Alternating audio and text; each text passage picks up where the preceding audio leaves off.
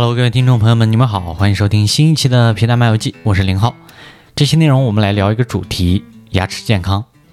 当然了，我肯定不是这方面的专家。那这次刚好有个机会，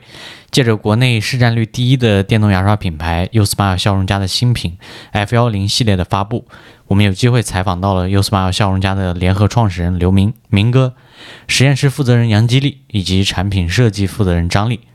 那我们从宏观的电动牙刷市场聊起，也很好奇一家电动牙刷公司的实验室在做什么事情。以及皮蛋的老传统和产品负责人聊一聊，为什么他们的新品被称作数字牙刷？到底这背后有哪些产品思考？那我们就先从明哥谈电动牙刷市场开始吧。啊，明哥好啊，非常感谢那个呃 Usmile 笑容家这边的邀请。然后我们今天也是想代表着我们这个两个皮蛋的自媒体频道过来跟明哥这边来请教一下整个电动牙刷的这个产业或者这个行业，也让我们这边自媒体频道的用户或者观众有一个基本的了解。那我想正式开始之前呢，还是想请明哥简单给我们观众朋友们做一个自我介绍，就是您可能在 Usmile 笑容家负责哪些部分呀？主要做什么工作？诸如此类的。呃，我是 Usmile 笑容家，呃，这个团队最早的几个人之一，是在二零一五年开始创业的。在最开始的时候，我是负责产品，后来呢就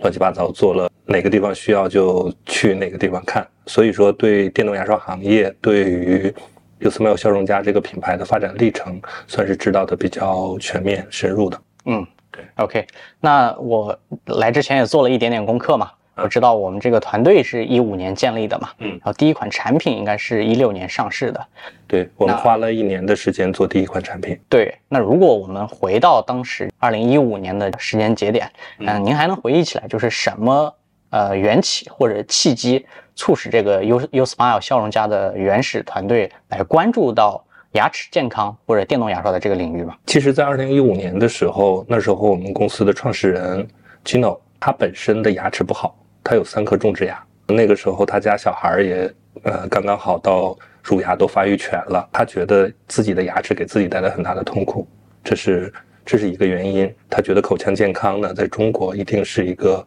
巨大的市场机会。还有一个呢，就是从产品品类来讲，在那个时候，整个电动牙刷在中国的市场渗透率还不到百分之五。我和他是属于比较早用电动牙刷的人。我们是自己亲身体验到电动牙刷确实比手动牙刷效果更好，刷得更快，刷得更干净。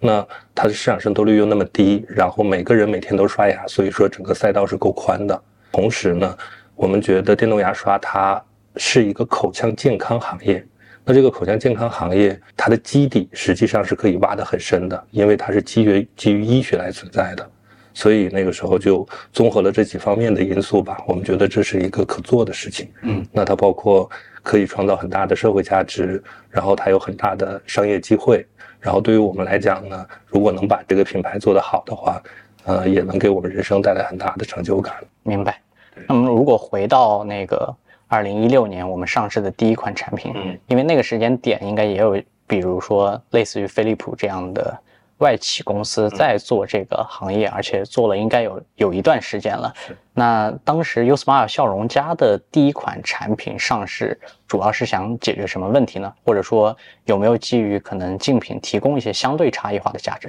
有，在那个时候，整个这个产品品类它大概的形式是这样的：只有三个品牌，飞利浦、Oral-B 和其他。嗯。对，那在中国中国品牌里边，虽然那个时候也有一些中国的工厂之类的这种公司在做电动牙刷，但是在用户心智里边是不存在中国电动牙刷品牌的。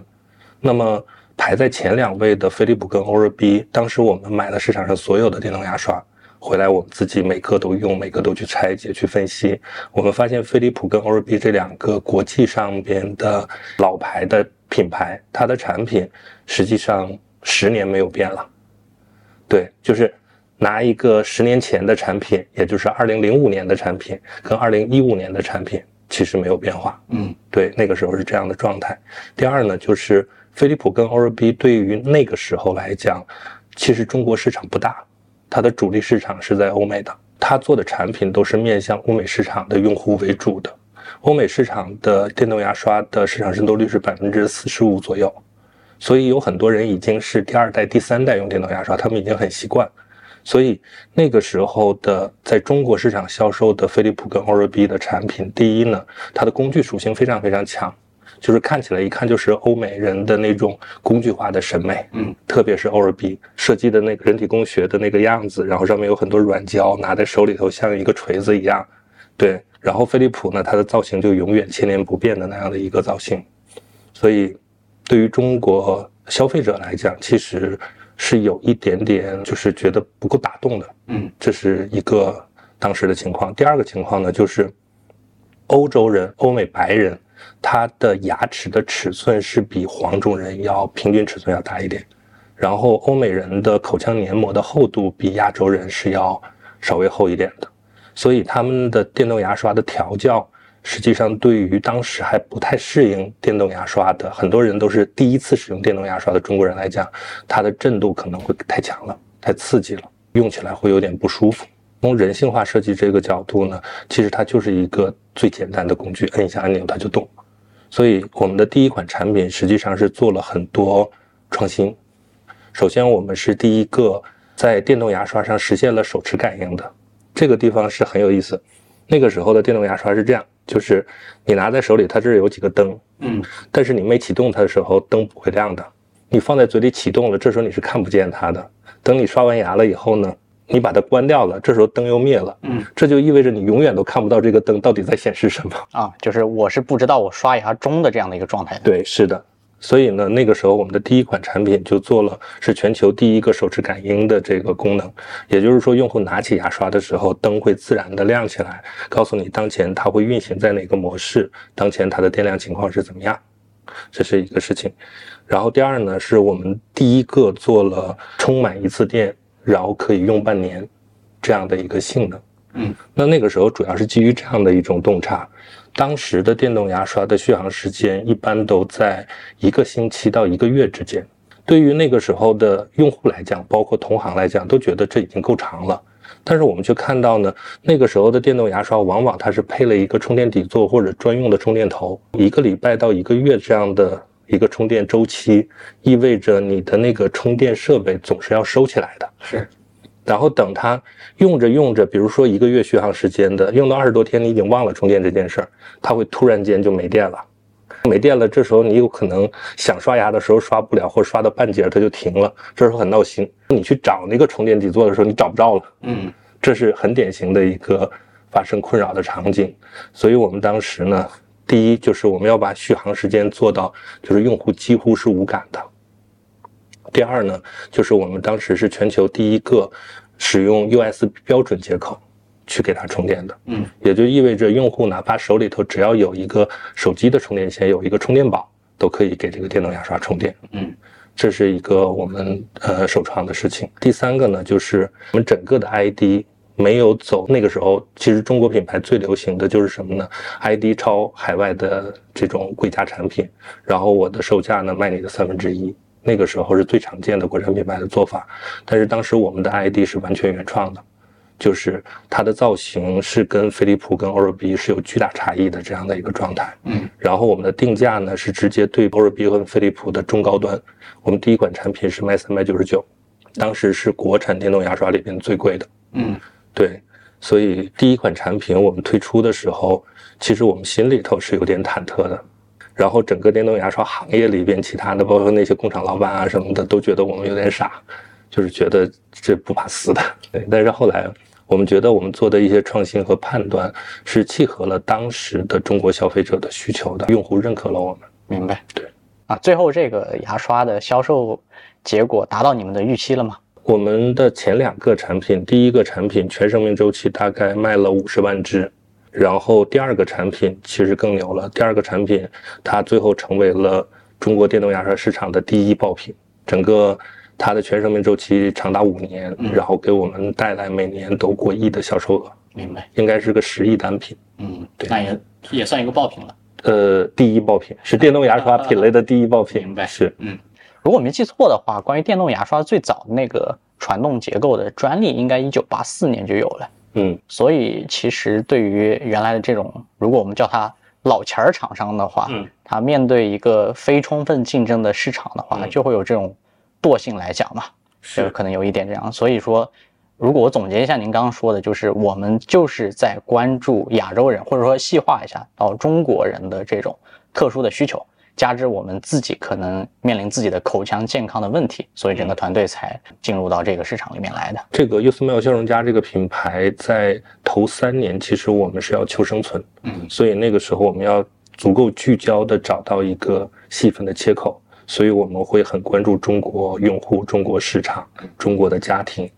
在我们已经做到国内市场第一之后，其实现在我们的开发思路是有一些转变的。明白我们要做全球大单品。对因为我跟您聊之前也跟同事沟通了一下，嗯因为我们现在光牙刷其实就有三个系列了嘛。对，比如说这个 P 是 Popular 系列，然后 F 我们今天可能等会儿我要跟嗯其他同事聊的这个重点产品就是 Future 系列，对，当然还有一个系列，还有一个是 Y 系列。啊 Y 系列是一样嘛。对啊，所以它可能从定位上目前也有了一定的分层。是那您刚刚也聊到了，就是可能整个欧美关于口腔健康的这个关注度啊，跟我们还是稍微有一点节奏的差异啊。嗯其实我也好奇您这边的看法，就除了可能因为这个可能有花费或者有开销嘛，嗯跟经济的发展有一定的关系之外，您觉得可能还有什么其他的因素？对口腔问题的关注，确实跟当地的经济水发展水平有特别大的关系，几乎是成正比的。对，因为当你还吃不饱饭的时候，你就不会太关注你的牙齿到底漂不漂亮、舒不舒服。但是呢，现在这个阶段，其实特别是九零后、零零后一代一代的年轻人长起来，他们对牙齿的关注度是剧烈上升的。因为我们跟一些口腔医院有合作嘛，现在像刚过去这个暑假，其实整个儿童口腔科的校正是爆掉的。就是很多很多家长，其实他的孩子可能牙齿并没有那么不整齐，但是家长已经有这个意识，就是孩子应该趁着他小的时候把牙齿矫正好。对，所以就是整个那个正畸科是报的。对然后另外呢，我们也可以看到，我们中国的消费者越来越知道，我们现在这么说吧，在八年前，当我问一个人你的牙齿情况怎么样的时候，很少有人能说清楚自己牙齿到底好还是不好。除非他说啊，我的牙疼啦，有几颗蛀牙，顶多就是这样。但是现在，就像刚才我问你说你的牙怎么样，你可以说说我有牙结石，然后我还去洗牙了，我我现在知道我要用牙线，这就是口腔健康认知的一个提高。嗯，对。那我有一个很深的感触啊，因为我也是我是九零后嘛，就我上大学那个时候，就跟我的同龄人，他很多是带那个牙齿矫正的那个，呃我不知道那个医疗器械具体叫什么名字哈。呃，那个叫牙齿矫正的，如果是露出那个钢丝的那种，就是固定托槽式的矫正。对，所以某种意义上，就是这种可能主观的感受，也跟我们可能中国这边，尤其可能一二线城市，慢慢开始关注自己的牙齿健康有一定的关系。因为牙齿健康它其实并不是干不干净一个这样简单的问题，也包括了形体本身好不好，也包括了白不白，或者说满不满足你心理要求的那个白等等诸如此类吧。是，那如果我们回到现在二零二三年的这个时间点，因为已经八年过去了嘛，对，现在看起来整个这个产业或者市场又有哪些竞争的变化呢？首先第一呢，就是国际大牌仍然那么不思进取，这个是 这个是现状。嗯，对，然后呢？但是我们看到的是，我们中国的制造业，整个中国的产业链的发展，特别是在像我们这样品牌的带动下，其实电动牙刷整个的供应链有了长足的进步。嗯，对，当年我们刚开始做的时候，电动牙刷的供应链里边充斥着各种各样的那种不正规的小厂。但是现在，像我们的供应商已经大部分都是属于这种规模化生产的，然后有很高自动化水平的这种上市公司啊，然后包括做手机的、做汽车的，就是像这样的工厂已经开始做电动牙刷业务了。明白。对，因为在我们这一批国产品牌的这种发展，然后让整个市场催大了嘛。同时呢，我们对于整个供应链的水平提出更高的要求，所以这个是一个还蛮大的变化。嗯，对。所以，嗯，You Smile，我录之前也听说了一个成绩啊，就截止二零二三年上半年，嗯我们应该做到了中国区的市场份额的第一。对，啊，第一名，中国第一。嗯，呃，我们现在的总量的话，应该已经明确的超过了飞利浦，然后接近飞利浦跟欧若 B 之和。啊，明白，差不多是这样。啊，呃，这个是我们在六年前，然后创始人说的一个愿景。啊，所以现在已经达成这个愿愿景。对对对对，是是是。还有一个问题就是，我们从一五年开始创业，观察到现在，就是整个中国中国大陆市场吧，可能这个电动牙刷的渗透率目前大概是什么样的一个状态？一五年的时候不到百分之五，嗯，然后现在的话大概在百分之十三到十五之间，嗯，对，百分之十三到十五。是。啊，那这个整体渗透率其实相比于一些可能西方的发达国家，还有很大的差，很大差距，对，是。所以，我们刚刚也聊到了，就是通过八年的时间，那个 Usmile 笑容家这边从一个可能新进的品牌做到中国第一的，对，从零吧，对，从零做到中国第一的这样一个成绩。那回顾整个过程哈，其实刚刚也有一个表象，就是我也提到了，有产品线越来越多了，嗯，然后产品也越来越多元了，这是两件事情啊。因为牙刷我们有三个系列嘛，那我们还有冲牙器啊等等诸如此类的，漱口水、牙线。你觉得在整个八年过创业过程中，我们变变的是什么？不变的又是什么？变的实际上是一个不断深化的对于口腔医学还有用户的口腔护理需求的认知，这个实际上我们在不断的加深。嗯，对。那不变的呢是。呃，Usmile 笑容家会始终专注于口腔健康这个领域，嗯，这是我们跟其他的品牌很大的不同的地方。明白，我们不把自己看成一个叫所谓个户小家电这样的品类，所以你会发现在我们的市场营销能力很强的情况下，然后在我们手里头很有钱的情况下，但是我们始终没有去做电吹风、刮胡刀、洗脸仪是这样的一波一波看起来很挣钱的品类，我们都没有做。这八年来，始终我们都是聚焦于口腔健康这件事情。明白，对。所以，我我觉得这个，因为我我自己现在也会尝试做一些品牌的事情嘛，包括我现在正在做，就可能最难的就是选一个细分品类聚焦，让用户通过好多年的时间把这个品牌和一个品类划等号。对，我觉得这可能是非常难做的一个事情吧。是是是。那我们聊回到今天，可能这个九月二十号吧，我们发布的这个产品，因为我已经提前使用了一段时间了。对对对。我看了一下我们整个发布会吧，可能大概分成了三个部分嘛。嗯。就是实际上是讲了 F 幺零 Pro 这个产品的原型机的第一代到第三代再到量产的这么一个过程嘛。对。嗯，整个这个思考，我我觉得脉络听起来还是作为一个产品太顺利了，太顺利了，可能我们。表达给外界的就是，哎，我们思考的过程非常顺利。但是我想问您的其实是困难，因为我们我来回顾一下那个发布会的话，第一个我们是觉得用户应该不仅能从镜子里面看到自己牙齿的状态，也能通过牙刷本身来判断。然后第二个部分是，哎，我们要。通过 A P P 啊，包括互联互通的这种方式，更多的关注到自己牙齿健康的细节。嗯，然后第三个部分是算法的部分，说哎，我们因为牙齿这个差异度实在是太大了，应该每个人都或多或少有一些差异嘛。是，所以怎么样做到千人千面的问题嘛？是，看起来这个思考路径就非常的顺利。嗯嗯，那这背后就还是刚刚那个问题。如果要真顺利的话，就不能做三年。其实就是这样。对，嗯对。那在最开始的时候，我们就。一开始的时候，我们也会去想说，我们做的新产品，我们的外观要有什么样的差异化呀？然后我们的功能要有什么样的差异化？我们的马达是不是做的越来越强？刷头要不要做的怎么怎么样？其实后来我们这个中间有一个幡然醒悟的过程，嗯，就是我们发现。回归到品牌的初心，我们关注的是口腔健康。然后我们看到的绝大部分中国用户面临的问题，就是他刷牙没有把这件小事情做到足够好。是，那这种情况下，那我们的核心价值就在于我们产品有没有帮用户把牙刷得更好。嗯，我们就看为什么没做好。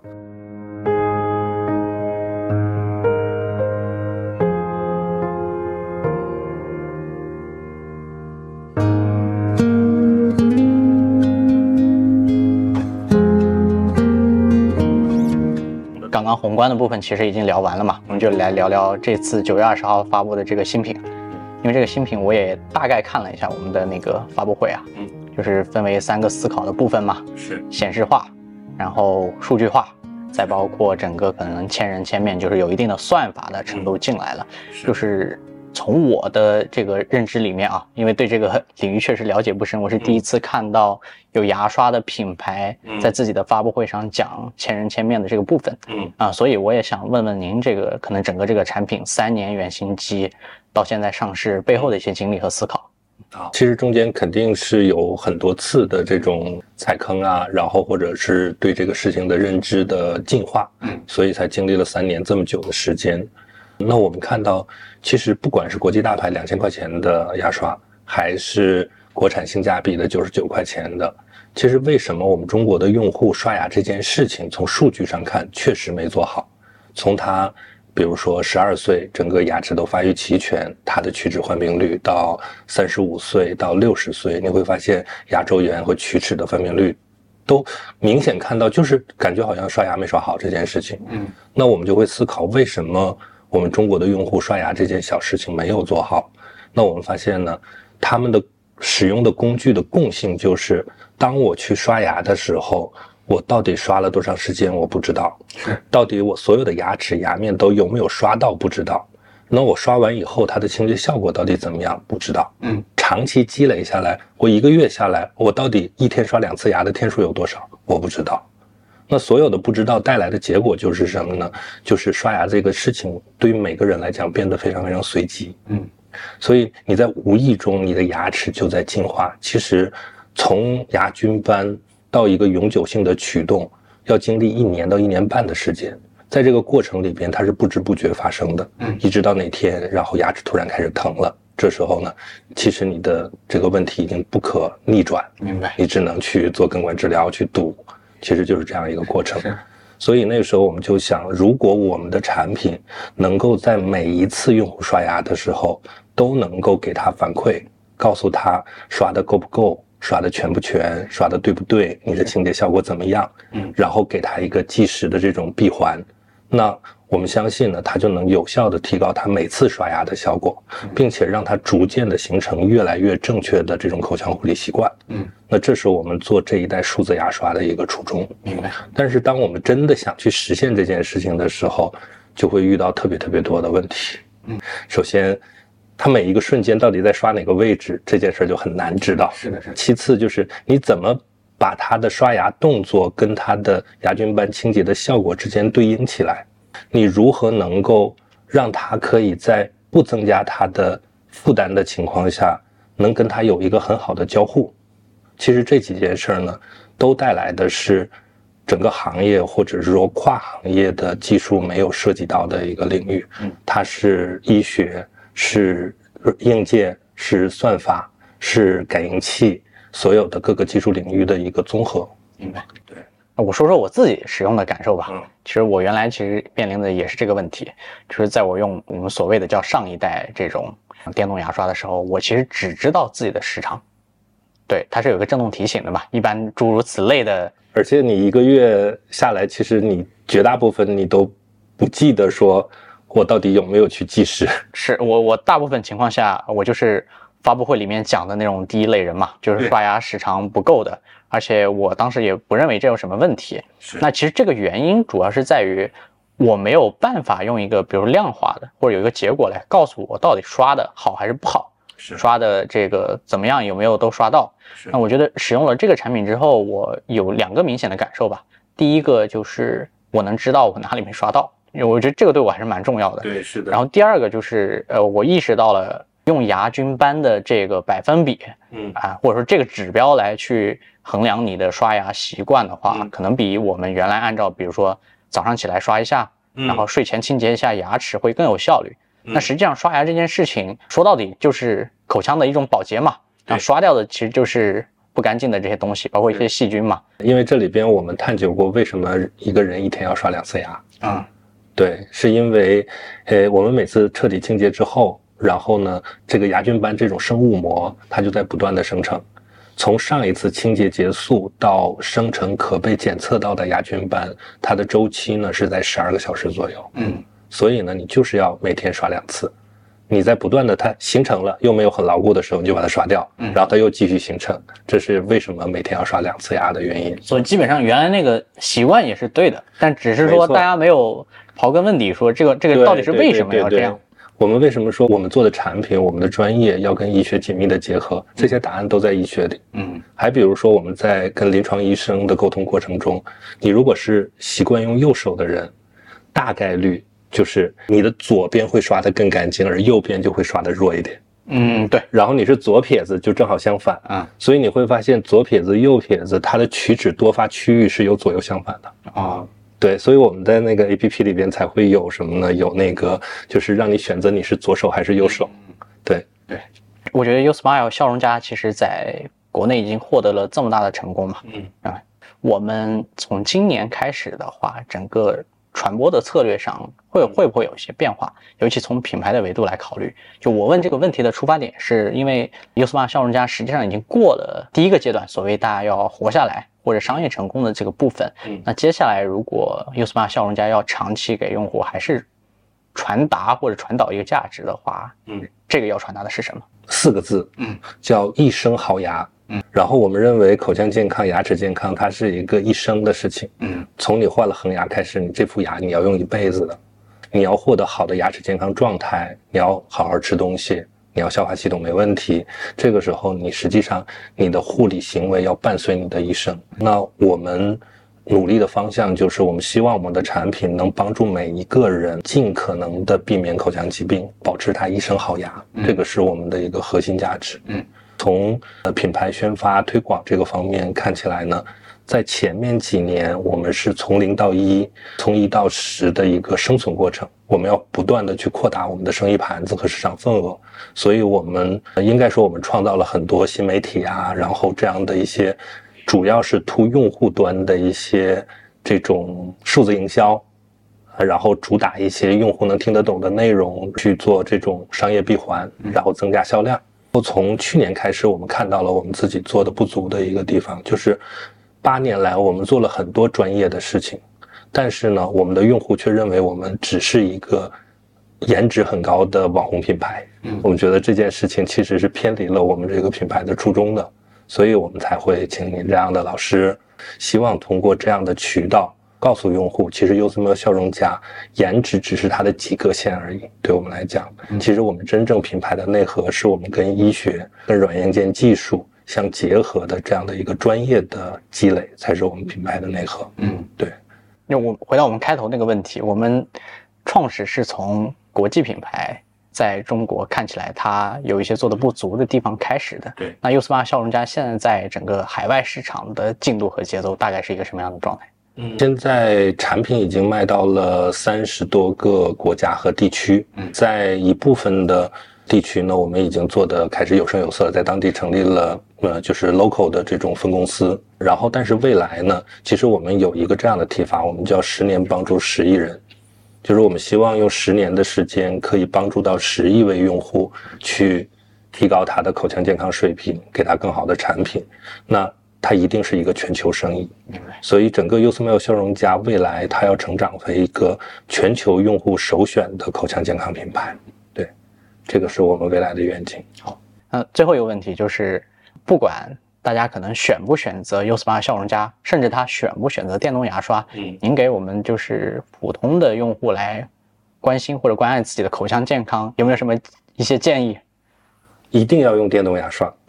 对，因为电动牙刷确实是又省劲儿又省心，可以把牙刷得更干净。嗯，这是一个口腔护理最最基础的事情，就是刷牙这件小事，你只要把它做好。你的牙齿健康状态就会有明确的提升，嗯，对。然后呢，那日常的保护的话，其实它还有很多工作要做。但是呢，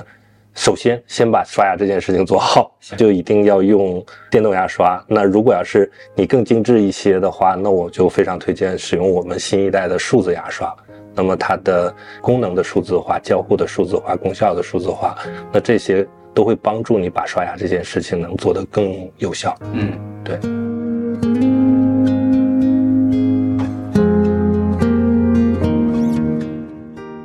那第二个部分，那个因为刚刚也跟明哥简单聊了一下嘛，然后我们跟杨基利老师，基利老师这边是 u s m a 笑容家的实验室的负责人，那照例您还是跟我们这个观众朋友们打个招呼吧，就您这边到底在干啥？呃，大家好，大家好，大家好，大家好。鄙人在这个做了点小东西，然后在优思妙这边负责我们这个口腔的医学和科学研究。呃，一个是呢为我们品牌的专业性赋能，那另外一个呢就是给我们产品的价值和设计以及研发，那么提供更多的思路和更多的可行性啊，这是我的一个呃工作的基本的内容吧，应该算是。哎呀，这个我一般跟科学家在日常生活中还是比较少见面的，所以这个来优斯玛笑容家这是为数不多的几次哈。我也比较好奇，就是第一个问题啊，就一家做智能牙刷或者说数字牙刷的公司，这个实验室到底在干嘛？它里面是分了哪几个具体的模块？就跟产品设计和产品制造这边是怎么去匹配的？我觉得首先我自己肯定不能算科学家啊，这个因为我最多能算到一个研究人员。因为首先科学家这个定义太太 high level 了啊，肯定我肯定是达不到的。因为我们做的研究也虽然说很深入，但是呢，对相比我们真正的大型的这种科研团队来说，还是有差距的。这个我必须要承认。但是我觉着，呃，为了我们做更好的产品，当然你也提到了，我们有几个部实验室的不同部分，我们有这个人体测试，这个是主要来看到我们呃电动牙刷。的使用过程中，那么对于用户口腔的帮助，当然帮助也包括很多了。第一个，比如说我们经常提到的菌斑清洁，嗯，那第二个就是比如说是不是有一些真正的我们龋齿和牙周炎预防的这个功效，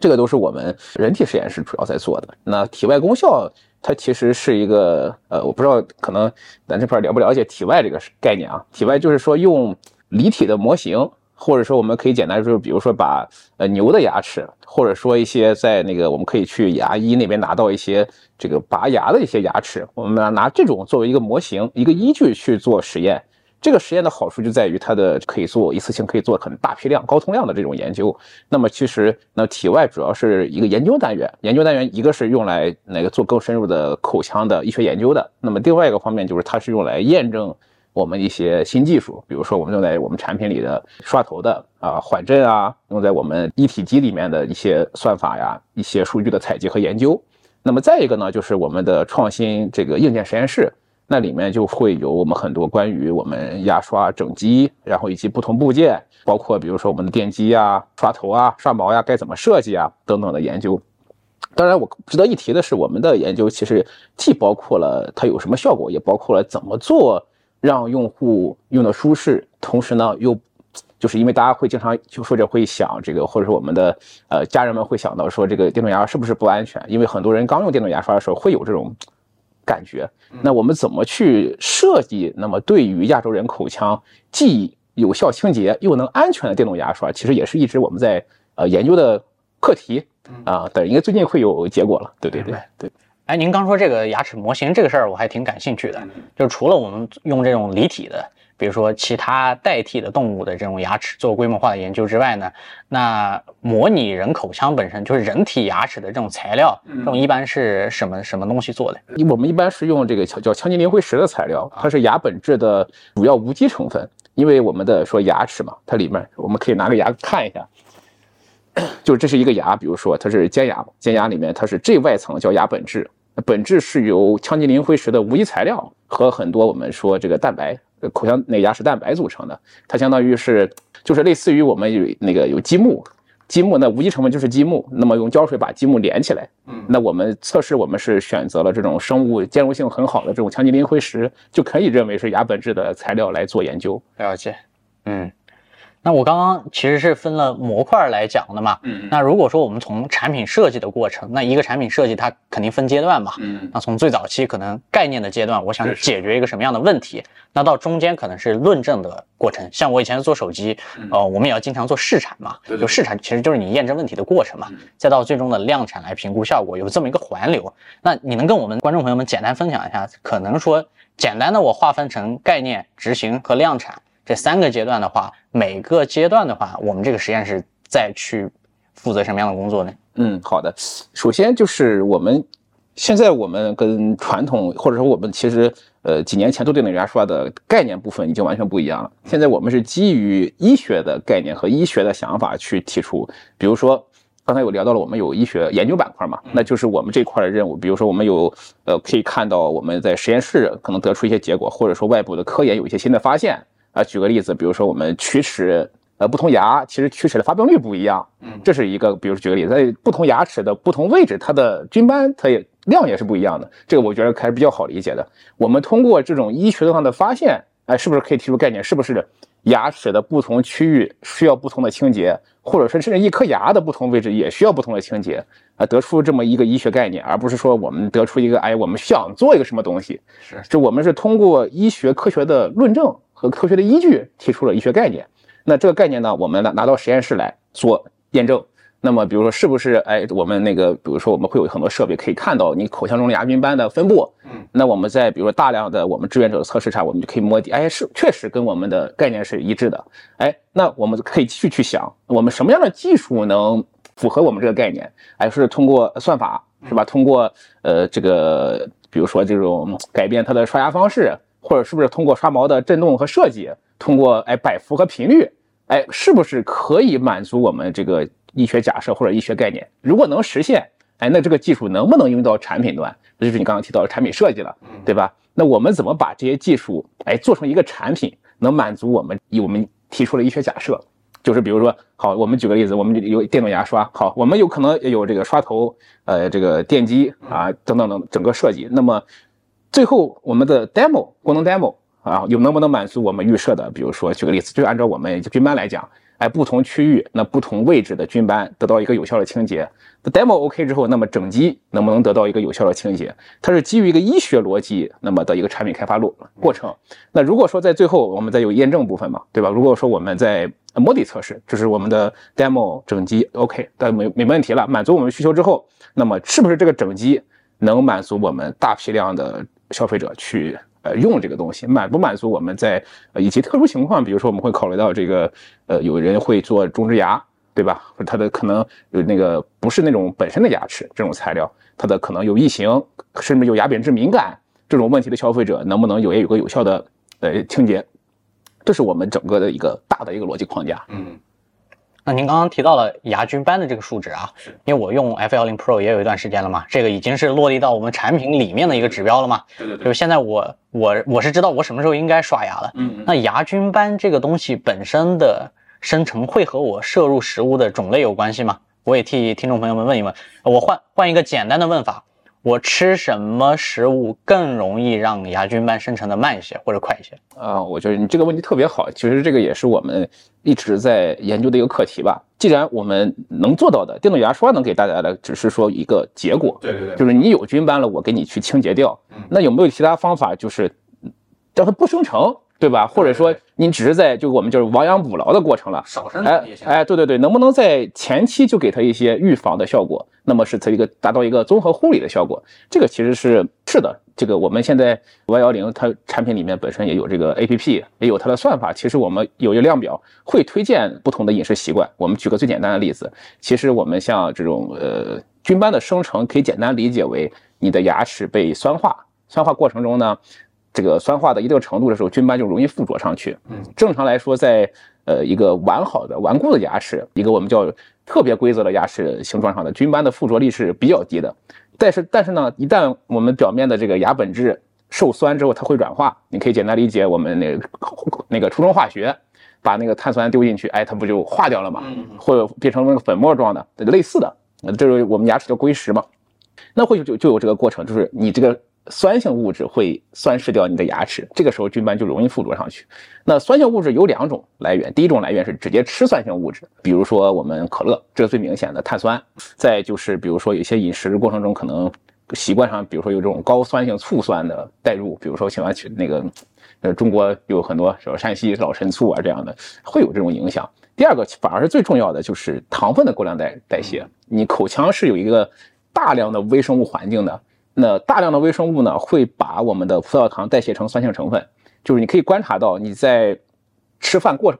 吃饭之后的半个小时内，你口腔的呃 pH 这个概念，就是它的酸酸酸性是变强的，pH 是逐渐降低的，那其实就代表了你这个时候的口腔是非常危险的。那这个时候的菌斑就容易附着上去，产生菌斑。所以说我个人会建议，呃，控制这个糖分的摄入。第二个呢，少喝可乐，少喝可乐是肯定的。嗯，那。好的呢，可能说，呃，现在整个的大的医学研究都会建议摄入一些非饱和脂肪酸类的成分，比如说像这个坚果类的啊，这个对于口腔的护理都是比较有帮助的。明白，嗯，啊，我衍生一个问题嘛，我我们刚刚讲的，比如说我摄入无糖的可乐或者不喝可乐，那我是让这个牙菌斑的生长变得慢了一些吧，可以这么理解吧？那如果说我要去嗯抵消一些牙菌斑的生长，有没有可能通过一些食物的方式或者摄入的方式来去做这工作？对对对，就是刚才我聊到了一点，就是比如说这种不饱和油类脂肪酸的，它是有帮助的，它它容易在你口腔成膜，就是牙齿上，它油是那个我们口腔是水环境嘛，嗯，那我们叫水油分离嘛，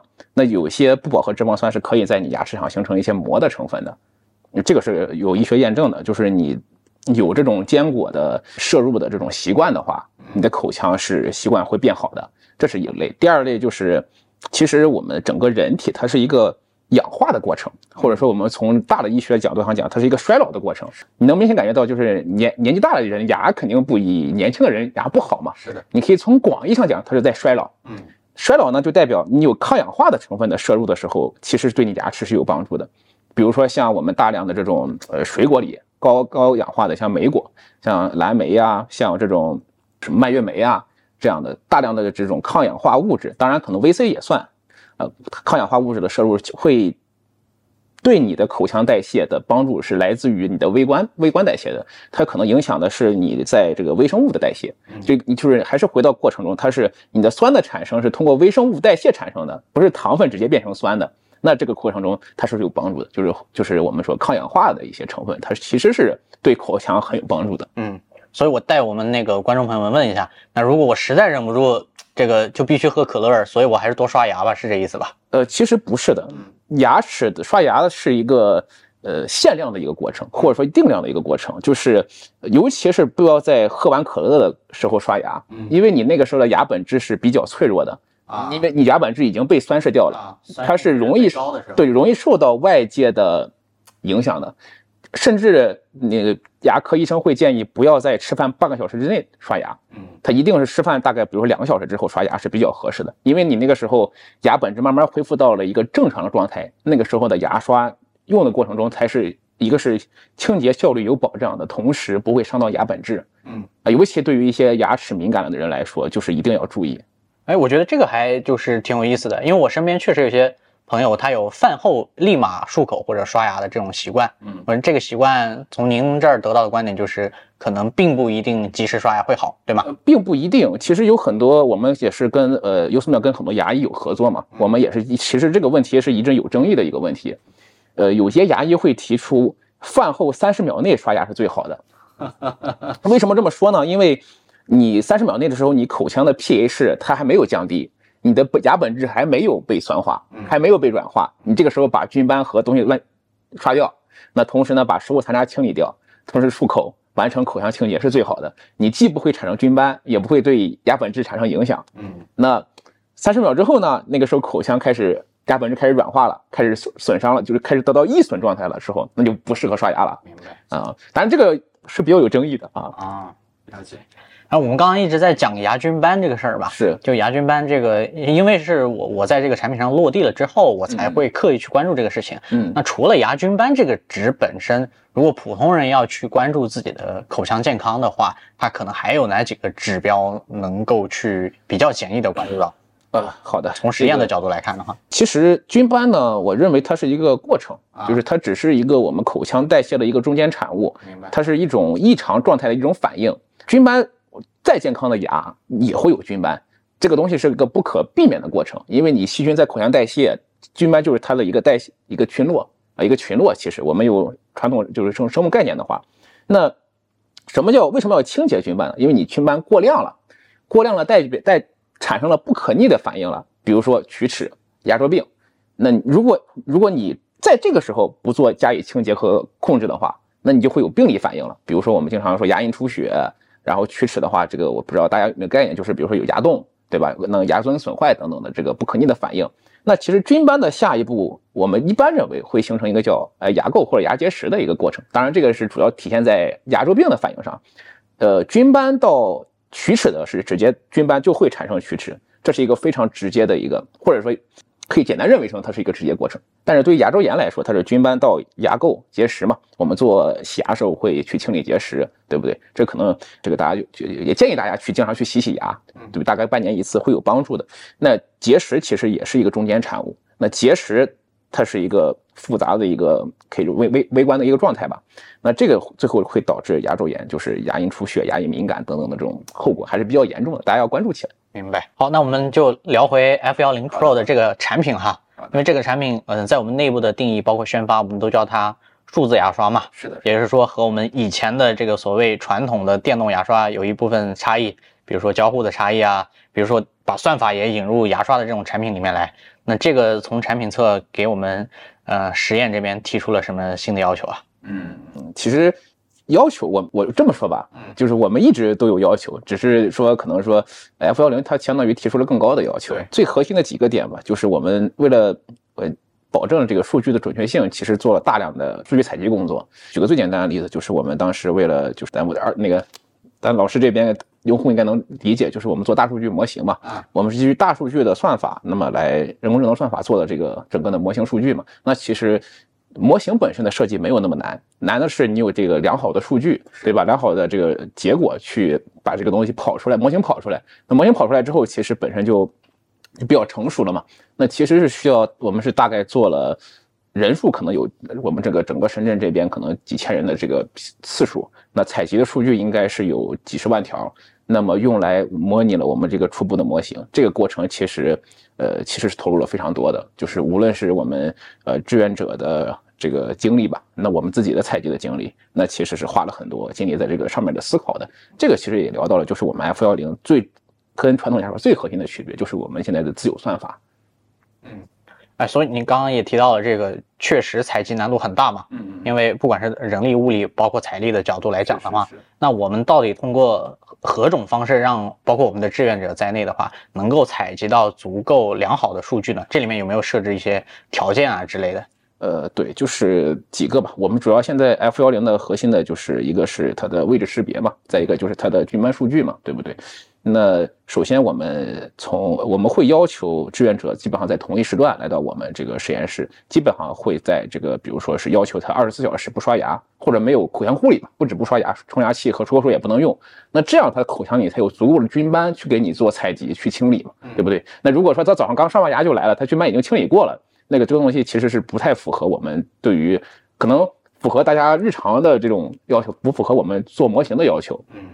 所以一般会要求测试前一天，整个一天二十四小时之内不能有任何口腔护理动作。那同时呢，要求他这个志愿者的，我们会要求对人人有要求，比如说他的覆盖是不是从十六到五十五吧，基本上是我们会有一个大概一个正态分布的一个呃那个年龄覆盖。那同时呢，男性女性比例基本上会要求五比五，那以及那么大家的这个收入段，然后大家的这个城市、大家的地区等等这些我们因素，我们都会有一定要求的。呃，不是说我们，而且我们采集的过程中也会说把一些特异性的做区分，比如说你口腔有没有牙周病啊，或者说有没有这个有没有做过正畸，对吧？那有没有一些那个，比如说去那龋齿，有没有拔过龋齿，有没有拔过牙，有没有打做过种植？等等，这都会是我们采集数据的考量，因为我们要做数据标定嘛，对不对？那你是就是我们也需要这种做正畸的人群来给我们采集数据，但是我们一定会把这个东西作为一个特定的标定，比如说来识别到正畸人群的时候，我们该怎么去建议他，怎么去去设计它这个算法？嗯，我稍微天马行空一下哈，有没有可能后续就是那个？因为每个人他牙菌斑生成的情况其实是不一样的嘛。我们现在是我录之前也跟您请教了，我们是一个通用的模型，满足通用人的大多数情况的这么一种做法。那有没有可能后面就是通过牙刷本身的某一些，比如传感器之类的，能够识别到这个每个人不同的这个牙菌斑的生成的状态？这个技术上有可能吗？首先说不上请教啊，交流交流啊。明白。对对对，呃，我认为是可行的。这个其实是我们。优思妙技术实力的冰山一角啊。就后续呃，可以给大家有信心的就是我们会推出越来越专业，越来就是通过我们现在其实传感器，我们叫智能互联 IoT，其实也发展了很久了。是的，那其实我们能从智能手环上已经有一个大家一个感感受到很很深的一点，就是确实我们的身体健康其实是可以被看见的。那我相信在可能未来三到五年内，我们的口腔健康也是可以被看见的，它是一个可视的，然后也可以做 personal care 或者叫个人护理，就专属护理的这么一个状态，就不是说我们有一个通用的这种方式，而是说我们每个人就是千人千面嘛，对不对？针对每个人的不同的口腔状况，我们有一个清洁方案推荐给大家。所以理论上就是说，如果后面的嗯更高阶的牙刷的话，能够做到这个牙菌斑本身的生成模型，其实也是一个千人千面的过程，呃，？对，理论上是可行的。那个那个有一句话叫是吧？没有同一样的，找不到两个同一样的树叶嘛？枫叶还是树叶？这个已经忘了，还给语文老师了。那其实也是一样的，那每个人的个人口腔健康其实都是肯定是完全不一样的状态。它无论是你牙齿的形态、你的菌斑的菌斑、牙齿生长的过程等等的，它肯定是完全不一样的过程。所以说，医学上现在比较主打就是要有 personal care 的 personal 那个 medical 的一个概念，那其实跟牙齿是一样的。那我们刚刚也讲了实验室，还有一个部分其实就是硬测的部分嘛，这个部分我们也会参与。那我这里的问题可能先从 F 1 0 Pro 这个产品跳出来啊，电动牙刷就简单的拆解来看的话，它其实就是两个部分嘛，一个是传动的部分，就是有一个可能电机或者叫马达也行，带动整个这个牙刷去去震动啊，有一个振频啊诸如此类的数据。另一个其实就是刷头的部分，刷毛的部分嘛。那如果我们普通人去尝试选择一款适合自己的电动牙刷啊，就他可能会关注几个基础的指标嘛，比如说马达的那个振频是多少啊，或刷毛应该怎么选，这个部分你有什么建议吗？首先有一个建议就是选我们 F 幺零肯定没问题啊，这是第一个建议。第二个呢，如果我落到我们其实产品最初的刚才聊到的，就是我们医学思考的角度上来讲，还是我觉得两个维度其实是非常重要的，就是你刚才也提到了，第一个维度是我们菌斑清洁的维度，因为它还还是一个起码现在阶段还是个清洁工具，我们没法把它变成一个就是我跟智能手环一样的，未来可能会，但是现在还是个清洁工具，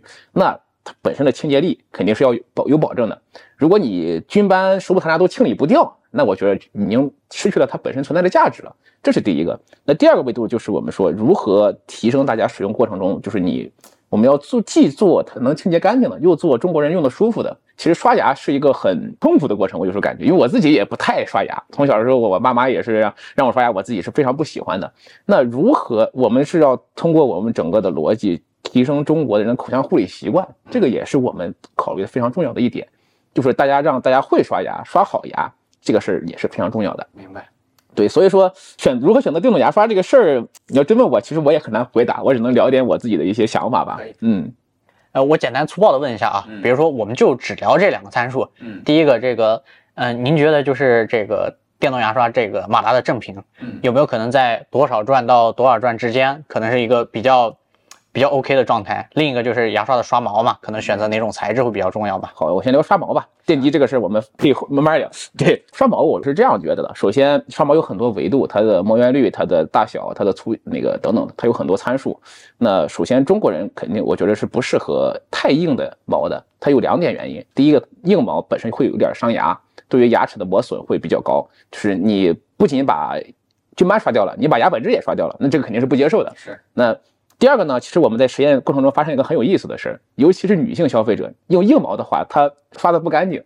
就是我们可能简单的会认为软毛、软毛、硬毛比软毛刷的干净，可以简单的认为，但是其实上过程中，它有女性过程中使用过程中，它有点，它就是它使用体验会很差，它会不愿意去刷好，就是用力去刷，因为毛太硬了，它用的很不舒服。所以说，在我们实际人操的过程中，我们其实是发现了毛既不能太硬，也不能太软。这个大概一个维度，就是它会维持在一个中间状态吧。对，这那个对于这个磨圆率这些参数其实也是类似的。它的刷丝不是说往某一个参数越大越好，它其实要维持一个中间态的。我们在模型研究过程中，其实马达也是一样的。呃，马达哎，确实你可能马达越强刷的越好，但是实际我们在人上人过程中发现，你马达太强了之后，它的刷牙体验会非常差，它会不愿意去用很大的力去说我们正常医学要求两百到三百克。这个你就你刷牙你不能就电动牙刷，给大家要提醒一下，不是说放上去就可以了，要有有压力，压力才能有一个好的摆幅和一个效果。太强的电击会导致大家不愿意把手压下去，那就会导致其实清洁力反而没有预想的高。这是一个维度，第二个维度确实也聊到了这个安全性的维度，这个其实是我们保密程度非常高的一个研究项目，现在在研过程中，下一期可以给大家分享。当然也可以简单聊两句啊。必须要承认，电动牙刷会磨损牙齿，但是呢，我们口腔有再矿化的过程，你可以简单的认为它是一个可逆的过程。正常来说，如果你说电动牙刷伤牙这个事儿，那牙刷刷牙也伤牙，那是对牙刷提出了质疑，那肯定不能，那肯定不对。其实几千年的过程中，大家都证明了刷牙是对的。你不能说刷牙有问题，那就是代表了什么呢？代表了它有一个修复、一个损伤和一个再修复的过程。你不能让这你的损伤大于它的再修复，那这样就会产生不可逆的效果。你每天都让这样积累的话，你牙本质越刷越少，带来就是牙齿敏感。所以说呢，我们会从医学结果出发去给它定义一个我们认为的一个安全置信范围，既考虑到清洁力，又考虑到它的安全性，既保证它的磨损。在可逆的过程中，就是它今天我可能磨掉一点牙本质，没关系，我们这个明天这个你口腔的这种人体的自我修复能力都给修复上去了，哎，你把菌斑也清洁掉了，明白？这是它既保既幼的关系，不是说我选二者选一的关系。当然这个数据现在不太方便透露，这是我们现在实验室的核心机密，下次可以跟我们同事多交流。如果我们觉得在公开的时间可能会公开出来啊。哎，我问一个题外话啊，嗯就是你感觉在这种商业性的公司做这种偏科研的工作，整个大概是个什么样的感受啊？必须要说的是，其实呃有有难度啊，但是科研在哪做科研都有难度。当然，呃你在可能研究所做科研的难度在于，可能你的课选题可能就是要比较深入，对吧？你要对人类造福，对吧？这可能才有一个更好的这个起码说功利点讲文章嘛，对不对？这是呃每个老师避不开的。那在那我们说公司里面，那做核心的点就是要找对我们做科研的目的，不是来发文章，也不是来做什么科研，真的，呃，我们是在做造福人类的过程，造福中国人口腔的过程，但是它是一个转化的过程，对吧？我们需要我们的科研成果落到我们的产品上，那通过我们的产品去造福人类健康，我觉得本质上它都是在那科研本身就是来。推动人类发展的嘛，对吧？人类过程是探索的过程嘛，对不对？我们虽然不是探索牙齿健康该怎么去，牙齿该什么是牙齿健康，但是我们在探索牙齿健康该怎么护理。我觉得本质上没有区别。好，啊，最后一个问题，嗯，三句话让我老婆为我花五百九十九，介绍一下吧，吹一下这个产品。第一句话，对吧？这个五九九买到五万九千块钱的好牙。第二句话，五九九买到五百九十万的牙医。第三句话，买它，买它，买它，搞得我要上链接了。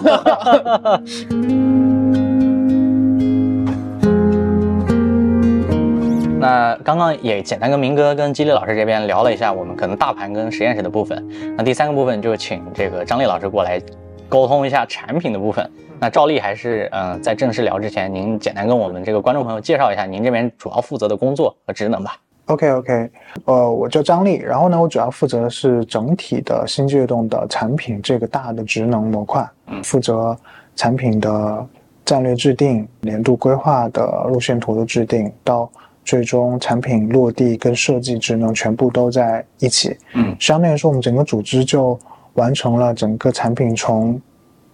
概念，嗯，到产品你看到的样子。的全流程的定义跟设计的工作，明白？对，那么呢，端到端的为整个产品的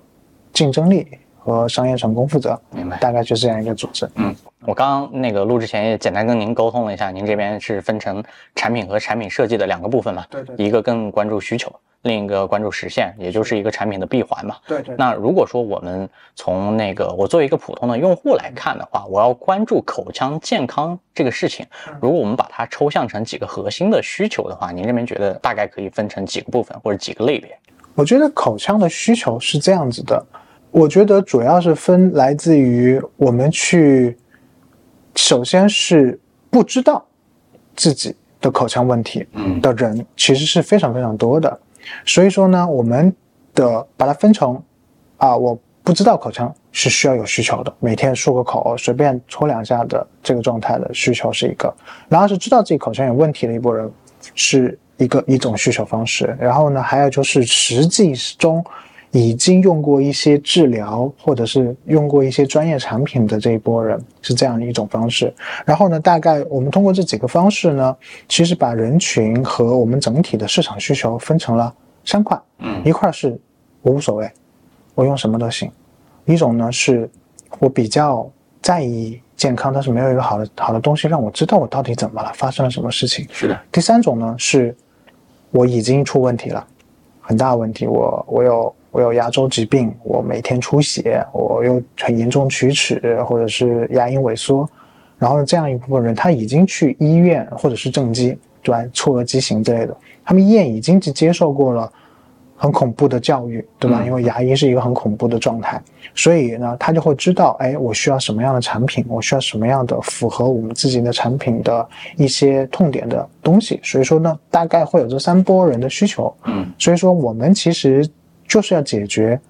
这三波人不同方向、不同人群、不同需求的一个产品组合。明白？对，大概是这样一个事情。你像我自己的话呢，我感觉我更像第二类跟第三类的。融合对，在正式录我们这期节目之前的两周吧，嗯两周前的一个周末，我我去洗了一下牙。嗯，那洗牙的原因是因为我舌头能很明显的感受到牙结石。嗯，啊，这是一个很明显的需求嘛，就觉得口腔非常的不舒服。嗯，然后做了去洗牙的这个动作，这是第一个。然后第二个，在使用那个 F 幺零 Pro 的过程中间，然后才会去把自己的习惯纠正成，我不一定是早上跟晚上固定的一个时间点要刷牙。我来尝试去看我这个牙菌斑的百分比，对，如果它接近百分之百，甚至超过了百分之百的这个状态，就然后我才会去选择刷牙这么一个过程。啊，我觉得刚您把需求本身的类别也分得比较清楚了嘛，啊，我们先抛开产品不谈，我们只聊刷牙这一个场景的话，从您这边的感受或者体验来讲的话，你觉得普通人应该不管他用不用电动牙刷或者智能牙刷，甚至数字牙刷。他怎么样才能做好刷牙这件小事儿？OK，这是其实这件小事儿呢，它一点都不小，但是呢，呃，我觉得是这样一个回归到问题的本质，我们其实是绝大多数的刷牙问题是这样子的：是我刷了牙，但是为什么还有问题？这是这个问题的本质。就是我觉得，呃，如果有公开数据可以查的话，应该是。中国，就我们是谈中国的话，应该百分之九十以上的人群是有过刷牙，每天至少刷一次牙，对吗？有刷牙这个行为的。但其实中国龋齿率非常高，牙周病非常高，这个数据大家都可以公开文献去查，几乎都超过一半，一半以上的，对吧？绝大多数。那么这个其实本质上来讲，它是出现了一个认知偏差，就是到底是什么问题？那么你刚才问的这个问题是说，我们如何做好刷牙这件事儿？我们其实，我想，我们作为产品人，我们其实不想用这种方式去教育用户说你应该怎么去刷牙。嗯，我觉得这个是不对的，就像是这样用户也不一定会听你的，是的，对吧？比如说巴氏刷牙这么多年了，谁会？没有多少专业人会的。是，包括我自己，我都我知道它，但是我执行的非常不好。对，没办法做到这一点。那么本质上来讲，那我们想做一个什么样的事儿呢？我是想要你知道，哦，哪里出了问题？嗯，是这个问题。这是我们所谓叫数字牙刷，或者是今年开启了我们全新的幺零时代背后的最深度的思考，就是我们洞察出来了，牙出问题不是你不刷牙，而是你完全没有刷到它，或者是你忽略了你有些区域因为个人的习惯问题，嗯。左上永远刷不到，举例子，右上永远刷不到，门牙内侧永远刷不到。但你每次都觉得我总要刷牙，但是我为什么还会有蛀牙，会有这种问题？这是这个问题才是这个东西的本质。所以我换一个角度是说，我们不是让你去刷牙这件小事去教你怎么去做，而是我们希望告诉你，你在刷牙这个过程中，你有哪些东西是遗漏了的。哪些东西能够让你看得清楚？你没有出现，就是你你跟你的意识之间那个中间的那个鸿沟是在哪里？你觉得你刷好了，但其实上是没有，这才是这个问题的本质。是，所以我们做的一件事情最核心的第一个，就是让你知道刷牙是什么回事儿。你其实不是没刷牙，你是没有刷好牙，或者没有刷到牙，对吗？然后呢，这个是一切产品的主张的原点。然后我们经过这个事情，我们才让你知道，哦，就是本质上来讲的话，是刷牙这个动作，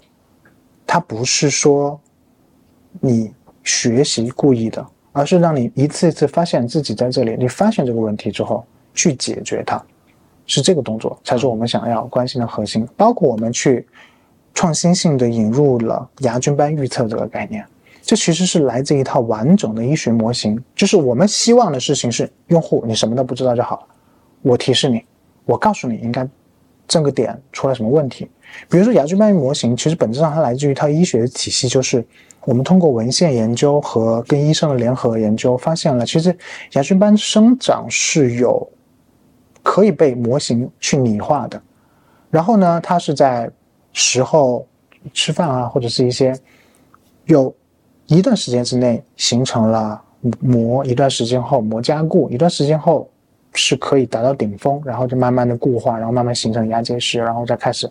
如果你持续不刷牙，它会牙结石会增多，使使你的牙龈萎缩等等等等这样一个模型。那么我们找到最关键的几个点，第一个是牙菌斑在生成的曲线是怎么回事？第二事情是你到底在刷牙的时候在刷什么？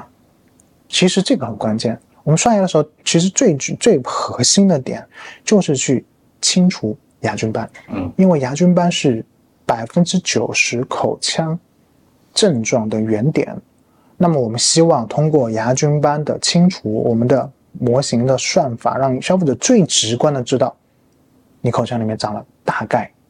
有多少牙菌斑，正在生成在哪个阶段。你看到之后，你就会知道，哎，我再不刷牙，可能它就固化了哦；我再不刷牙，可能刷不掉了哦；我再不刷牙，可能就变成牙结石了，你就彻底的去洗牙去解决这个问题了，嗯，对吗？所以，我们把它拟化成一个最简单的方式，而不是说教育用户去刷牙，而是你看到这个东西，你自动会想到去刷牙。嗯。然后呢，第二个事情是，我们拥有比较好的识别能力，让你知道哪里是刷到了，哪里没有刷到。这个来自于是产品洞察中的，我刚刚跟你解释了，人不是不刷牙，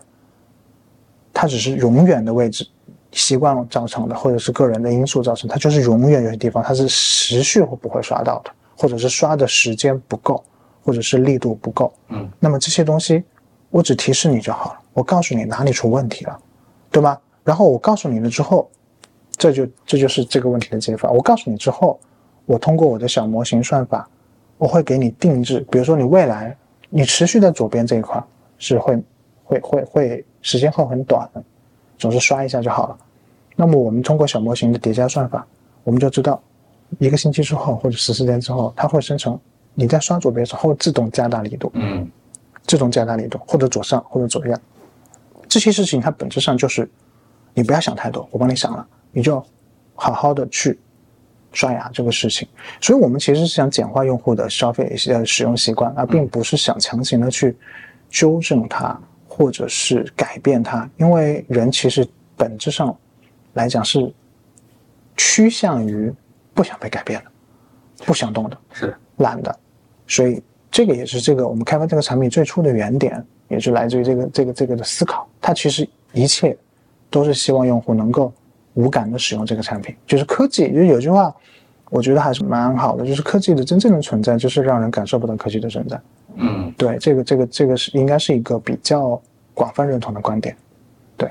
我在跟您录之前，不是在做那个实验室这边看了一下自己刷牙前后的这个牙菌斑的残留嘛？对，实际上我也就是不是不刷牙，嗯，确实就是左上和我呃后牙那个那个大概咬合的那个部分，确实就会刷的马虎一点。对，嗯，比如说我原来用到一个不告诉我我哪里出问题的牙刷，我会一直认为我是对的。是。而且我我也不会去关心它。对，我刚刚也跟你讲了，我为什么洗牙，是因为我觉得牙结石实在有点过于严重了。是，然后所以我才关心到这个问题。对对。好，那我们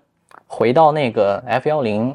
包括 F 幺零 Pro 这两个产品啊，因为我也是完整的看了我们的发布会嘛。嗯。那所以从需求出发，我们发布会上不是其实也讲了三个类别的人群嘛？嗯。一种是刷牙时间短的。一种是牙齿敏感的，对，还有一种就是刷力度太大的，对，所以这个其实也是从我们的洞察，包括用户调研里面来的三种典型的画像，对吧？是的，啊，我属于第一种，然后我刚刚也跟明哥跟基烈老师探讨了，就是可能那种早上突然呃起晚了，然后随便刷一刷，觉得自己已经完成了一个任务之后，赶紧要去上班或者怎么样的这种人。对，所以最近不管是这个牙结石的经历，还是使用 F10 Pro 的经历的话，让我开始就是慢慢关注这个事情本身了啊，我觉得会比较重要。那呃，另一个就是我们还是把问题重新呃抽象一下，就我们先不聊具体的产品，就当普通人他去尝试选择一款电动牙刷的时候，然后你觉得有哪些基本的指标大家可以做参考？因为毕竟那个电动牙刷或者智能牙刷它也是一个综合体嘛，是的，它但是总有一些硬硬性的指标，比如说马达的转速，比如说刷头的。呃，形状、刷头的软硬度，诸如此类吧，有一些变量。如果让我们普通用户去选的话，你会告诉哪几个我们重点需要去参考？我觉得它是一个很系统的选择。对，它是一个很系统的选择。如果把它很快的抽象出来的话，我觉得有几点是是它的门槛，就是选择一个好产品的门槛。第一个事情的话呢，是它的动力系统。是能否支撑在刷牙过程中能够快速去清洁牙齿表面的牙菌斑或者软垢或者是残渣，这个跟它的动力系统是有关系的。所以说呢，一般来讲，我们在选择它的时候，动力系统会被作为一个考虑的范围。但是呢，这里需要跟你量一下，就是其实这个数据它一定不是一个越快。越高越好的逻辑。是，因为呃很多时候从工程技术上来讲，这个不是有难度的事儿，因为你看汽车的电机那是十万转起，那么二十万转都可以做到，不是不是一个难事儿，只是说我们希望能找到一个什么样的有效范围才是最关键的，对吧？就是，然后还有一部分呢，其实大家都忽略了，我觉得可能我的观点跟绝大多数人的观点不太一样。就是刷头，嗯，我觉得一个门槛，电动牙刷或者数字牙刷或者是口腔清洁工具吧，我觉得刷头是一个非常非常重要的门槛。为什么这样讲呢？第一个事情，刷头的研发是需要投入巨量的资源的，非常非常大，这个这个金额可能大到超过普通人认知。因为觉得一个一个刷头，但其实刷头是评价一个产品好坏的。非常重要的，在真正专业人士眼中，它是一个分水岭。嗯，为什么呢？因为刷头里面的学问非常多。第一个事情，刷头要在这么高频的情况下能够清洁牙齿，对吗？但是呢，它也要尽可能的保护牙齿和保护口腔黏膜。因为你想想，一个东西如果是把想想钢丝球的道理就知道了，不是说。这个东西清洁力越好，它就越适合你的牙齿，对吧？然后呢，刷头其实里面包括我们要选择一款好的东西。那么刷头，你去看它是不是在刷毛上是用的非常好的材料，然后呢，排布上是不是足够科学，是不是能够刷到你的后槽牙，也就是磨牙这个地方，它都是有非常精准的，或者是非常非常很多次很大。的资金投入的研发在里面的，然后呢，还有一个部分就是因为是选电动牙刷不是手动，所以它需要在高频振动和大力量的时候有足够的缓震的功能。就是大家应该用其他的，不管是什么时候电动牙刷应该用过，就是会被震的整个头都是发麻的或者很不舒服。那么我我们需要考虑的刷头是不是具有能够在你刷牙的时候不会使你震得很不舒服的。这种东西，然后还有一些是否有功效的刷丝等等等等，综合它是一个很大的综合的事情，所以刷头，我觉得是一个非常重要，可能但是会被很多人去忽视的地方。对，嗯，第三个东西的话呢，我觉得会是它的是否足够的精密，因为它是一个天天在很恶劣环境中生存的产品。洗澡水、热水、水蒸气，有的浴室里面会长霉，然后呢会有各种各样的小飞虫，或者是很潮湿的环境，大大多数都会有这样的环境。然后呢，所以说呢，这个产品如果它不是被设计的制造的很精密的话，它应该在三个月之后就会出现重大的问题，你用不了了，你根本没办法用它，这个它技术功能都无法实现，所以这些东西都必须得被加工和制造的非常精密和没有缝隙。然后呢，如这三点是我作为产品人也作为消费者选择的最重要的三个地方，对，但是呢，这只能说是曾经的状态了，嗯，对，曾经的状态了。呃，我现在觉得，就这些东西都变成门槛了，就是最基础的。是的，如果你不不做这个东西，你都不叫一把电动牙刷，或者是不叫数字牙刷。我觉得未来的电动牙刷，或者是数字牙刷，或者是选口腔清洁工具，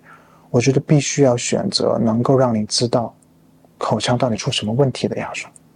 这个是选择的门槛了，会变成这样一个东西。明白。再问张力老师，这个回到 F 幺零 Pro 的第一个原始的问题吧，就是这个双屏背后是怎么思考的？我也看到发布会上我们的 GM 嘛，简单提了一下，这个是第一代原型机上我们认为第一步要可视化。啊，可视化的一个结果，但是具体怎么从产品方案上抽象成双屏的这个想法的背后有什么故事，可以跟我们观众朋友简单分享一下？OK OK，主要是来自于一个原点，来自于一个原点是双屏带来的意义是什么？其实最最最早的我们一个很很抽象的概念是，我们希望能够让消费者看得到。就是这其实我们在 Y 幺零系列中已经实现了，对吗？小圆屏的系列已经实现了。但是我们如果想往前面再走一步，往前面再探一步，我们希望的是什么？首先，这个产品中它拥有了其他幺零系列不具备的，它可以被定义的能力，还可以被重新定义的能力。为什么？因为它可以无限次 OTA，是对，它可以通过 App，通过蓝牙，把它时时刻刻变成一款新的产品。那么。我们现在想做的事情是，第一步，它能够被看到，提示你牙菌斑、力量一些信息在里面。但是这只是给市场的一个开胃菜而已。其实未来的规划还有很多很兴奋的功能在后面。我们只是把硬件先做出来，后面的这一块的空间，其实是希望在每一次的提升里面，每一次的升级里面，都会带来很惊喜的感受。后面屏幕为什么不能指导你刷牙？是不是有想象空间？是，后面的屏幕是不是可以变成在刷牙过程中跟你有更多的交互？比如说会在刷牙结果中显示更细致的内容，因为屏幕其实呃，我们不像手机，它其实是有有限制的，它的空间也有限制，它的那个内容也有限制。那么两块屏相对是世界的可被解读的信息变多了，那么牙刷上可被承载的内容就可以变多了。它是不是可以变成你一个真正的健康管家，在总结一些你的刷牙的结果，并且把结果进行打开，就是有很多想象空间。有些想象空间我们现在这还在想，所以这个牙刷它是会随着时间不停会被迭代的，而且迭代的不仅仅只有基础功能，它还有很多是可以是用户想象不到但是非常有价值的功能。嗯，所以这个就是双屏最原点，最原点。的一个起点，就是我们需要让它有可能性，有可能性这个非常重要。对，我不知道这个是不是解释了你那个问题。嗯，这个方向上我我认为是 OK，但是我想回到一个更细节的问题，因为目前两块屏它显示的内容或者类别，它会稍微有一点点差异嘛？就你们一开始做这个第一代产品，目前原始的这些需求或者功能的时候，呃是。怎么去分类的，或者说分类的标准和依据是什么？你说的分类是指就是前面这个屏显示什么，后面那个屏显示什么？我们其实有一个大的原则，前面叫做信息交互界面，就是比如说你你你你有按键，你你你比显示东西，它会立刻进行反馈。后面我们倾向于叫它总结或者结果页面，嗯，或者叫指令界面。比如说你刷牙力度。过重，后面就说力度过重，请轻一点，这样子会伤害牙龈。比如说你的牙菌斑，后面的整体的预测会用非常非常直观的方式告诉你，现在百分之零，OK，没问题了。但是你百分之百了，我靠，那你可能要继续去赶紧去刷牙了，是的，对吧？比如说还会有一些新的东西，就是后面的整个逻辑是前面是用来用户交互，后面是用来显示结果或者是强调结果的。这两个东西互相又有关系，但又独立。嗯所以使你在一个牙刷刷牙的过程中，能够很清晰的看到结果，也可以很清晰的跟那个牙刷做上交互，这两个东西不会打架。嗯，对，这个是它的很重要的一个逻辑划分。明白。所以也回答了一个我本来想提的产品需求或者建议。嗯，那因为我们刷牙的时候，其实一般人是看着镜子嘛，对看着镜子的话，它其实背对的是结果的那个页面。对所以如果按照结果的分类的话，那镜像显示其实就不是特别有必要。是是啊，所以我一开始可能没有太理解清楚这两块屏到底它各自应该承担什么样的职能。我们在最早的开发或者设计过程中已经想到过这个问题了。我们啊想到用镜子，那是不是所有字得翻转过来？那是不是所有信息得镜像可视化？嗯对不对？后来我们其实这是我们主动的选择，我们选择是后面的东西是一个结果的指标，我们需要把它结果展现足够简单，不需要你思考，然后呢足够清晰、足够直接，这个是我们的一个选择。然后未来也会依然坚持这个方向，把它做到最可视化，但是呢结果是非常非常立刻、干脆的告诉大家。明白。所以如果我们假设我们两个做产品头脑风暴的话，比如说它镜像显示了之后，也有也会有些问题。这个问题，比如说像我这种近视比较深度的，我其实根本看不清镜子里面是什么，对对就会有诸如此类的很多问题。是的，是的。好啊，那第二个部分就是我能不能把 F 幺零 Pro 所宣称的这个叫数字牙刷的概念看成一个 USmile 笑容家的新开始？OK，我觉得很明显，这一定是一个新的开始。嗯，因为我们为什么这一次用数字牙刷这个概念，就是因为我觉得牙刷的数字化或者健康的数字化，健康一定会存在数字化领域里面，包括我们用到的水果加的东西，它也是往数字化、健康化、存储，以数据来驱动于健康的数据采集这个方向。所以我们也会往这个方向去做，很明显。所以数字化的东西，其实本质上来讲，我们只希望，但是它的一种途径，它其实本质上来讲是通过数字转向真正的健康化的一个口腔护理产品。对，是这个是一个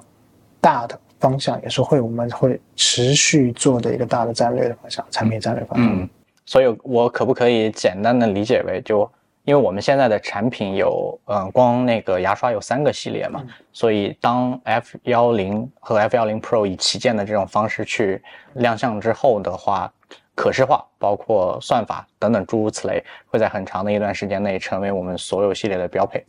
对，就是这样子的，非常非常准确的理解，就是会，而且是会变成入门门槛。嗯然后未来的产品会有一些很激动人心的东西呢，是在这个基础之上的，对，在这个基于此的东西去产生新的有价值的创造性的一些创新点，这样子嗯，那回到这个呃数字牙刷的这个本质哈，其实我们刚刚聊的那些，不管是入门级的功能，还是我们现在做的领先的功能，其实都是为了让大家能够快速便捷的知道自己的口腔健康的一个结果，从而去改善它嘛。那有一个问题就是，呃，行业做了这么多年了，包括有一些国际的品牌，也有一些可能国内的品牌在做。嗯，电动牙刷的这个领域，那什么阻碍了我们直到今天二零二三年的这个时间点，才在市面上以 USmile 笑容家 F 幺零 Pro 的这个产品为代表的这种智能化牙刷的出现呢？就 OK，这是一个很好的问题。其实呢，我们是这样想的，我们是这样想的。其实，在任何产品上，十年前加一块屏幕都可以成立，十年前都可以做，对吧？加一块屏幕绝对不是难事儿。其实难事是是我们没有想到这个屏幕的价值，就或者是曾经市场的竞争对手们，或者是友商们，或者是一些其他的没有想到价值。我们是通过，因为我们一直专注在这个领域，笑容家是一直专注口腔健康领域，它并不是一个做吹风的品牌，它并不是一个做其他的消费潮流的品牌，它是一个专注于口腔健康的品牌。所以，我们是真正来自于医学的思考，使我们得出屏幕的价值是有意义的。如果你只是显示一个时间、天气，其实数就是屏幕不只是与笑容家，之前前几年也有加过屏幕的品牌，但他们显示天气，我就觉得这个事情会让人无法理解。包括有一些那个对，显示镜本身，对对对，显示壁纸这个上面 嗯显示时间，嗯，难道没有手表吗？我的意思是说，屏幕不是为了加而增加上去的，我们是希望干净看得见这个主张之下才加的数字化和屏幕显示，这是两个完全不一样的导向。有的是因为要加这个东西。增加了它，但是没有想清楚，所以在里面放了一个壁纸，然后每天在那换壁纸。一个电动牙刷需要换壁纸嘛？而我们是因为我们希望消费者能够在第一时间看到你哪里出问题，口腔哪里出问题，所以才加入了数字化，所以才在 F 幺零 Pro 中创新性的选用全面屏的方式或者前后屏的方式，让你能够看得到问题出在哪里，第一时间提醒你口腔健康哪里。所以一切的原点都是健康，都是口腔健康，不是为了噱头，也不是为了。让你吃的东西看起来更有科技感，对。如果这个屏幕没有价值，那我们是第一个不加屏幕的品牌，对，是这个意思。OK，那第二个我想聊聊这个我们发布会上讲的第三步，就是千人千面的这个部分。对，这个部分就是。目前可以简单跟我们讲讲，就是我们可能从算法的这个维度，我们要采集一些变量嘛。但这个变量可能主要是哪几个部分？后面又会根据哪几类不同的用户去调整整个牙刷的状态？它是一个还蛮大的模型的。首先呢，我们是这样的，我们首先会采集你的数据，采集所有用的 F 幺零系列的呃用户的数据。它采集的是你的刷牙习惯，你每个人都会有自己的数据。然后我们其实，在研发过程中也会采集了很多人的数据去做它的模型库，就是算法库。我们知道了男孩子、女孩子大概的基础模型是怎么样子，然后呢，年轻人各种样习惯的人都会有在里面。所以我们通过了牙刷的你的识别、你的习惯，因为你刷牙一周或者两周之后，基本上很多拟合的习惯是可以被算出来、可以被记录出来的。比如说，你左上角永远刷不到，嗯。或者说你有右上角永远只刷三秒钟，这些习惯它其实是潜意识，你是无法，如果你没有意识去改变，你是改变不了的。嗯。然后呢，它就会记录下这些用户的习惯，然后呢，通过这些习惯之后，它会匹配里面模型库里面的你的解决方案。首先是比如说左上角你永远刷不到，或者是你只刷三秒钟，刷五秒，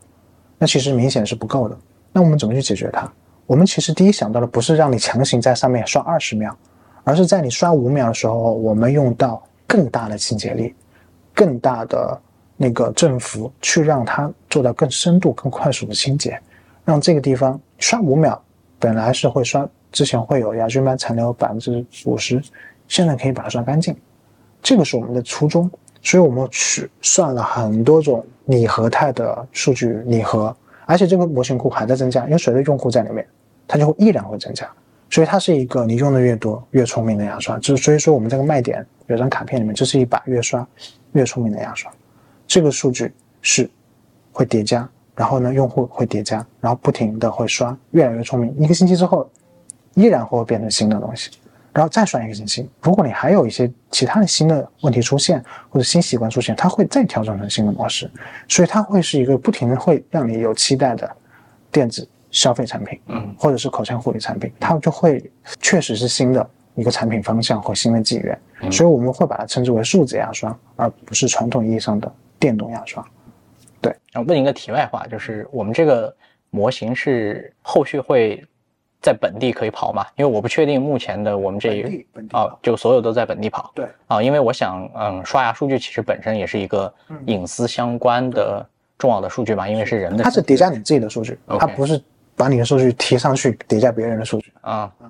那这样的话就会也有一个潜在的问题吧？就比如说我我这把牙刷坏了，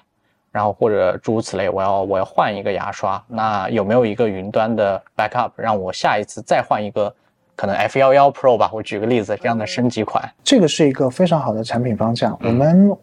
目前来讲的话呢，它的数据第一个是为了一些隐私问题，我们会把它存储在本地，但是你用 APP。它同步的时候呢，会把一些隐私信息删除掉，但把会把你的模型只是加密到你自己的那个云里面去。明白。然后呢，你到下一次的时候，比如说 F 二零、F 三零、F 五零，就像苹果的那个那个同步系统一样，它会它也会把它同步下来。那么这其实包括它，我刚刚跟你说了嘛，它是一个永远都会迭代、永远都会 OTA 的牙刷，他们就会持续。有些新功能开发出来。OK，对，这个是完全可以做到，而且它会是一个方向。嗯嗯，呃，后续有没有可能跟我们听众朋友或者观众朋友能透露一下的 OTA 的计划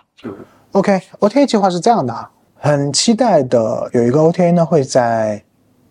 十月中旬会发布，然后已经目前呢我们内部已经在呃紧锣密鼓的测试了，大概呢会有一些很兴奋的功能，比如说口腔量表，这个是我们创新性的一个非常大的功能，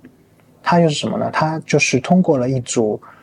非常非常遵循医学的调研的方式，去先了解你的口腔状况，然后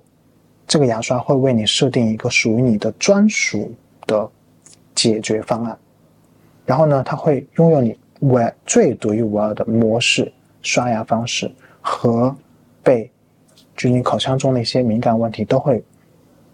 这里敏感，那里敏感，OK，它这里就轻一点，嗯，这个地方哎，你这出有出血，那就会避开这里，